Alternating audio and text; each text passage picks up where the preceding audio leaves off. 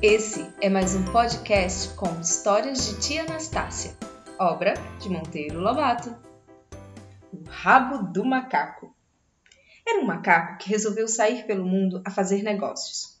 Pensou, pensou e foi colocar-se numa estrada, por onde vinha vindo lá longe um carro de boi.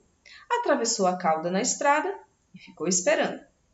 Quando o carro chegou e o carreiro viu aquele rabo atravessado no caminho, deteve-se e disse: Macaco, tire o rabo da estrada, senão passo por cima. Não tiro, respondeu o macaco. E o carreiro passou e a roda cortou o rabo do macaco. O bichinho fez um barulho medonho. Eu quero meu rabo, eu quero meu rabo. Ou então uma faca.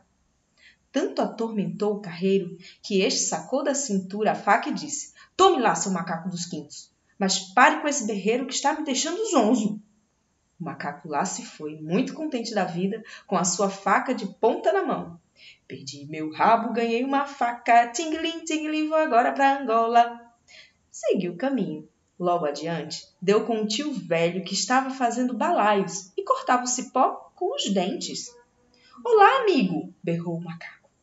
Estou com dó de você. Palavra! Onde já se viu cortar cipó com os dentes? Toma essa faca de ponta. O negro pegou a faca, mas quando foi cortar o primeiro cipó, a faca se partiu pelo meio. O macaco botou a boca no mundo. Eu quero, eu quero minha faca! Ou então balaio. O negro, tonto com a gritaria, acabou dando um balaio velho para aquela peste de macaco, que, muito contente da vida, lá se foi cantarolando. Perdi meu rabo, ganhei uma faca, perdi minha faca, pilhei balaio, tinglim, tinglim, vou agora para Angola.